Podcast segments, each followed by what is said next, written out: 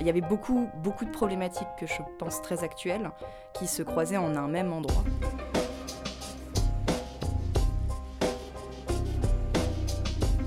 Bonjour, je suis Pauline Payassa, je suis journaliste et bienvenue dans le Making of des jours, le podcast des jours.fr. En Suède, le dernier peuple autochtone d'Europe tente de survivre malgré l'appétit des industries. Les terres arctiques carpentent librement leurs rênes, regorgent de ressources minières convoitées et indispensables à la transition énergétique tant promue par les nations scandinaves. Lena Burström est journaliste indépendante. Pour les jours, elle raconte la lutte du peuple sami. Alors bonjour Lena, tu es l'autrice de la série Sami pour la vie. Est-ce que pour commencer, tu peux nous raconter un peu euh, la naissance de cette série? Moi, je suis franco-suédoise. C'est donc, euh, ce n'était donc pas la première fois que j'allais à l'extrême nord de la, de la Suède, euh, au-delà du cercle polaire. Donc, je connais, enfin, je sais pas quand j'ai entendu parler pour la première fois des Samis, mais je connais leur existence depuis que je suis toute petite. Et, et au fil du temps, en y allant en tant qu'adulte, évidemment, c'était quelque chose en voyage. C'est c'était, euh, c'était un peuple et une situation qui m'intéressait. Mais ce qui a vraiment déclenché ma réflexion sur ce sujet, c'est la décision de la Cour suprême suédoise euh, en 2020 d'accorder les... Euh, d'accorder l'exclusivité de gestion des droits de chasse et de pêche aux samebus, donc aux éleveurs de rennes de Sami de Guérias. Et euh, ça peut paraître pas grand-chose comme ça, mais cette décision-là, elle avait une dimension extrêmement symbolique en matière de euh, qui gère la terre, qui a, droit, qui a le droit d'exploiter la terre, de, l'utiliser. Euh, et dans un rapport entre donc, le dernier peuple autochtone d'Europe et l'État, ça a été, il y a eu une certaine forme de bouleversement. Et lorsque moi j'ai vu passer ça, je me suis dit qu'il y avait vraiment quelque chose de, d'intéressant à explorer, ce d'autant plus que euh, la Suède euh, est, très en avance par rapport à la moyenne euh, des pays d'Europe en matière d'énergie renouvelable. Et il se trouve que pour ces énergies renouvelables, l'immense majorité des ressources se trouve à l'extrême nord. Donc pour moi, il y avait là un sujet qui touchait à la fois à un passé, à l'existence d'un peuple autochtone en Europe dont finalement relativement peu de personnes ont entendu parler, euh, à ce rapport à la Terre-là, et donc du coup, en fait, au croisement d'énormément de, problématiques qui, je pense, nous touchent tous, de euh, qu'est-ce que c'est l'écologie aujourd'hui? Quel rapport on a au réchauffement climatique? Euh, Est-ce qu'il faut accélérer cette transition énergétique? Mais cette transition énergétique, elle a nécessairement un impact aussi sur la Terre et sur les espaces sauvages. Donc ce sont, en fait, ce sont des interrogations qui sont extrêmement politiques. Et tout ça lié effectivement à, un passé colonial certes très ancien, euh, à hum, peut-être aussi euh, le, ce rapport aussi au nord et donc à ce réchauffement qui s'accélère. Hum, enfin, il y avait beaucoup, beaucoup de problématiques que je pense très actuelles qui se croisaient en un même endroit certes gigantesque, hein, le, le Sapmi, l'extrême nord euh, suédois et scandinave, c'est très très grand, mais il y a une concentration de problématiques qui finalement nous touchent tous, je pense. Et comment est-ce que tu as mené cette enquête euh, C'était quoi tes, sources? Avant de, avant de partir, euh, j'avais déjà pris un certain nombre de contacts. Je m'étais déjà euh, beaucoup documentée sur, sur le sujet. Et puis j'avais déjà fait des interviews préalables à distance avec certaines personnes. En partant là-bas, la première chose que moi je voulais faire, c'était rencontrer une personne qui était vraiment au cœur de cette décision de euh, la Cour suprême euh, dans l'affaire de Guérias opposé à l'État suédois, donc sur les droits de chasse et de pêche.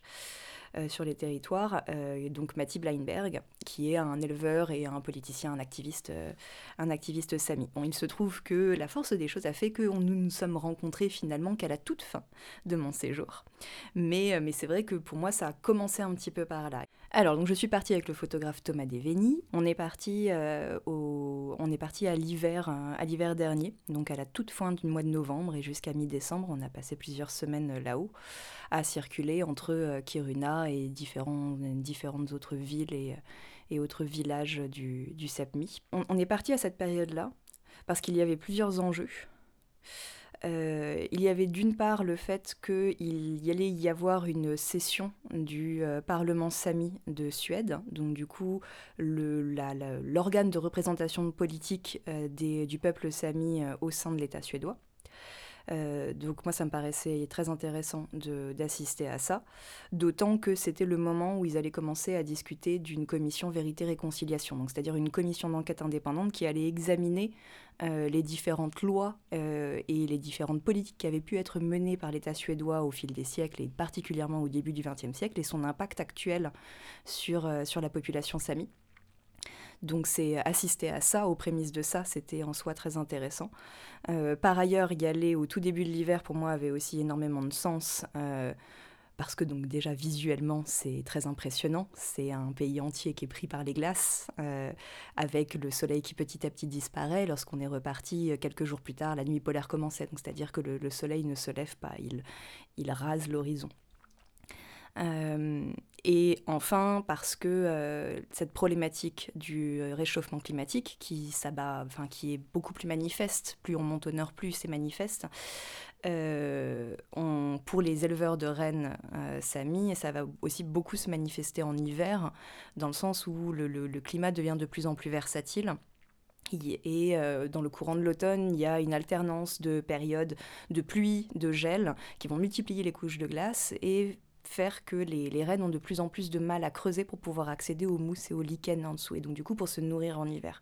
Donc du coup c'est une problématique climatique, un impact du changement climatique qui pour eux a une conséquence économique directe, et au-delà a une conséquence culturelle aussi, parce que l'élevage de rennes, certes, s'il n'est plus pratiqué par l'immense majorité des, euh, des Samis, reste le cœur de la culture Sami.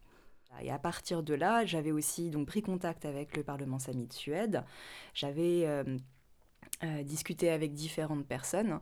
Et finalement, la première personne euh, que, euh, que nous avons rencontrée avec Thomas à notre arrivée n'était pas du tout la personne à laquelle je m'attendais.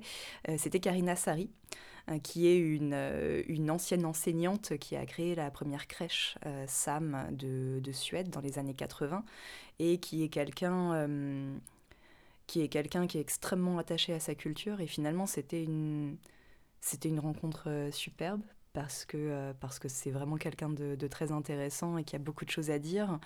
Et, euh, et c'était une assez belle introduction à un monde qui, bah, bien évidemment, en tant qu'étranger, nous dépasse totalement. On a discuté de la langue, de l'impact que ça a sur la manière d'appréhender la Terre et notre rapport à elle. On a discuté de la commission vérité euh, euh, et, ce qu'elle pourrait effectivement soulever. On a parlé également du changement du climat, de l'expansion des villes, du morcellement des territoires. Finalement, toutes les problématiques euh, que, que nous avons abordées par la suite et qu'on aborde au fil des épisodes, on les a brassées lors de cette première rencontre-là. Et est-ce qu'au fur et à mesure de ton travail, il y a des éléments euh, que tu as découverts qui t'ont marqué ou qui t'ont surpris?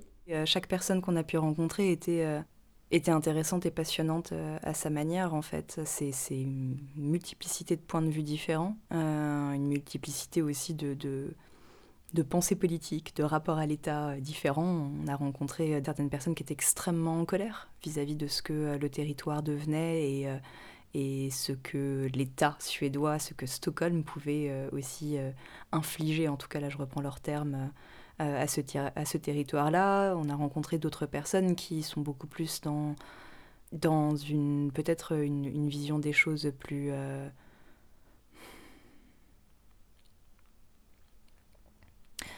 fataliste d'une certaine façon peut-être, ou en tout cas, ou plus dans le compromis et euh, le fait que de toute façon, euh, il va falloir avancer ensemble. Euh, donc ce serait compliqué de dégager une seule rencontre, pour le coup.